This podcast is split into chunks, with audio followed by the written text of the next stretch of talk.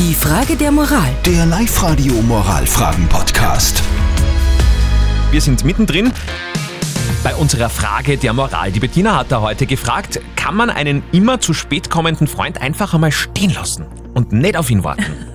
Ich sage ja. Der Manfred aus Linz hat angerufen. Wie siehst denn du das mit diesen notorischen zu spät kommen? Wenn am Bahnhof der Zug um 10 Uhr wegfährt, dann wird er wegen dir, aber du Diplom-Ingenieur bist, nicht warten.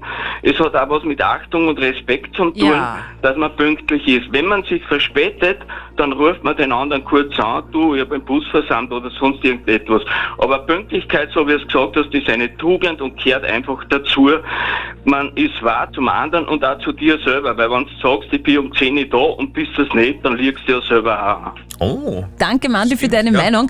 Auch bei unserer WhatsApp-Abstimmung seid ihr euch wirklich einig. Zu 100% sagt ihr, notorische zu spät kommen einfach mal stehen lassen.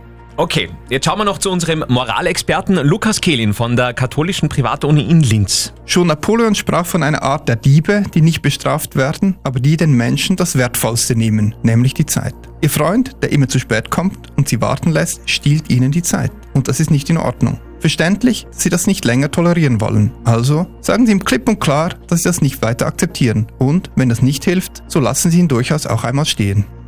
Okay, also das ist eine ganz eine klare Geschichte heute. Ja. Schön. Vielleicht habt ihr auch eine Frage der Moral für uns, wo ihr sagt, hey, da brauche ich mal die Meinung von ganz vielen. Sehr, sehr gerne. Meldet euch einfach auf unserer Website auf www.liveradio.at. Die Frage der Moral. Der Live-Radio Moralfragen-Podcast.